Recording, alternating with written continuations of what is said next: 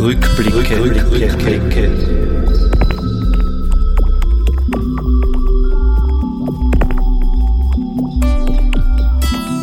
Baudenkmäler im Salzkammergut.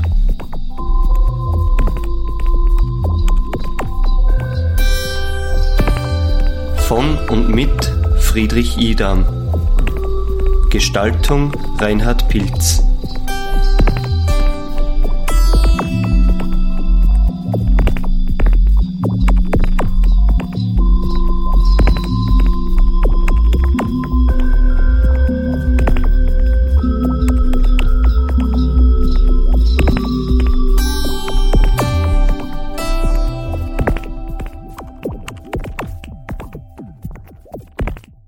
Heute zu Gast Johann Rudorf, Archäologe am Hallstätter Salzberg. Wir haben in der letzten Episode über Blockbauten gesprochen, Blockzimmerungen, die jetzt gerade am Hallstätter Salzberg ausgegraben werden. Der Stand der Forschung ist der, dass diese Blockzimmerungen jedenfalls nicht menschlichen Wohnzwecken gedient haben, dass sie irgendwelchen betrieblichen Nutzungen zugeführt wurden. Und es ging auch darum, um die Ausführung, um die wasserdichte Ausführung. Du hast in der letzten Episode ein sehr interessantes Detail genannt, auf das ich noch eingehen möchte. Du hast einerseits beschrieben, der Stampflehm zwischen den beiden Schalen aus Holz, der abdichtet und an ganz bestimmten Stellen noch Moos.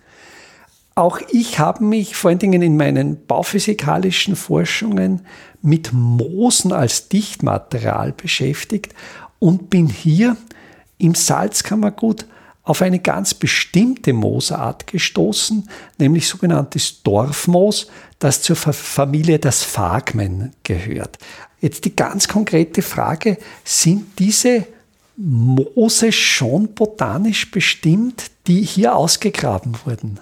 Leider nicht. Also das wird ein großes Thema werden, weil wir haben ja nicht nur an botanischen Resten diese Moose, diese Überreste von diesem Obdichtmoos, sondern wir haben in der Konstruktion selber, man muss sich das so vorstellen, dass das in den anstehenden Leben eingebaut worden ist und dann über mehrere Jahre offen war und dann sie immer wieder durch verschiedenste Ereignisse wieder verfüllt hat. Teilweise mit dem Lehm, der einfach dann durch, durch, durch Hangrutschungen obergerutscht ist oder auch durch, sage ich mal, ganz normale natürliche Erosion, wenn der Regen kommt, hat es immer wieder mal was eingeschwappt. Das heißt, wir also haben, es war nach oben offen. Es war mal eine Zeit lang offen. Ob ursprünglich einmal doch drauf war oder nicht, das, das kann man jetzt noch nicht sagen. Es, wir haben Hinweise für Überdachung, aber die dürfte jetzt nicht so massiv gewesen sein, dass man da jetzt wirklich noch äh, eindeutige Baukonstruktionen davon findet.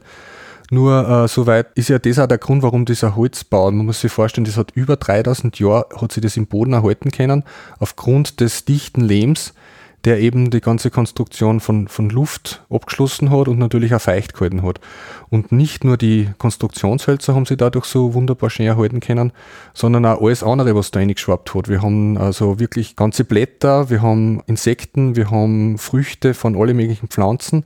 Das heißt, der botanische, zoologische, entomologische Teil der Bestimmung von den, von Tieren und Pflanzen wird ein ganz, ganz großes Thema für die Aufarbeitung von dem, von dem Projekt werden. Also bitte so da ja. du eine Bestimmung der Mose hast, wird mich das natürlich brennend interessieren, ob das wirklich auch Sphagmen sind, weil das wäre natürlich eine wunderschöne Tradition, Absolut. dass diese, diese Torfmoosarten, und die wurden im Salzkammergut verwendet zum Abdichten der Fugen in den Blättern, zum Abdichten von Brunnentrögen, aber eben auch zum Abdichten der Fugen von Blockzimmerungen. Also einerseits Abdichtung gegen Feuchtigkeit, andererseits Abdichtung gegen Zugluft und dieses Torfmoos hat eben diese fantastische Eigenschaft, dass es bis zum 14-fachen des Eigengewichts an Wasser aufnehmen kann und in der Zellstruktur bindet und dann in der Fuge entsprechend quillt. Also ein, ein fantastischer Werkstoff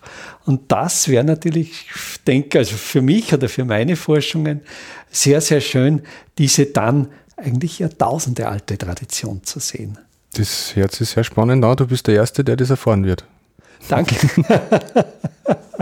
Diese Sendereihe gibt es auch als Podcast mit Shownotes und weiterführenden Informationen. Im CBA, dem Cultural Broadcasting Archive der Freien Radios und auf vielen Podcast-Plattformen.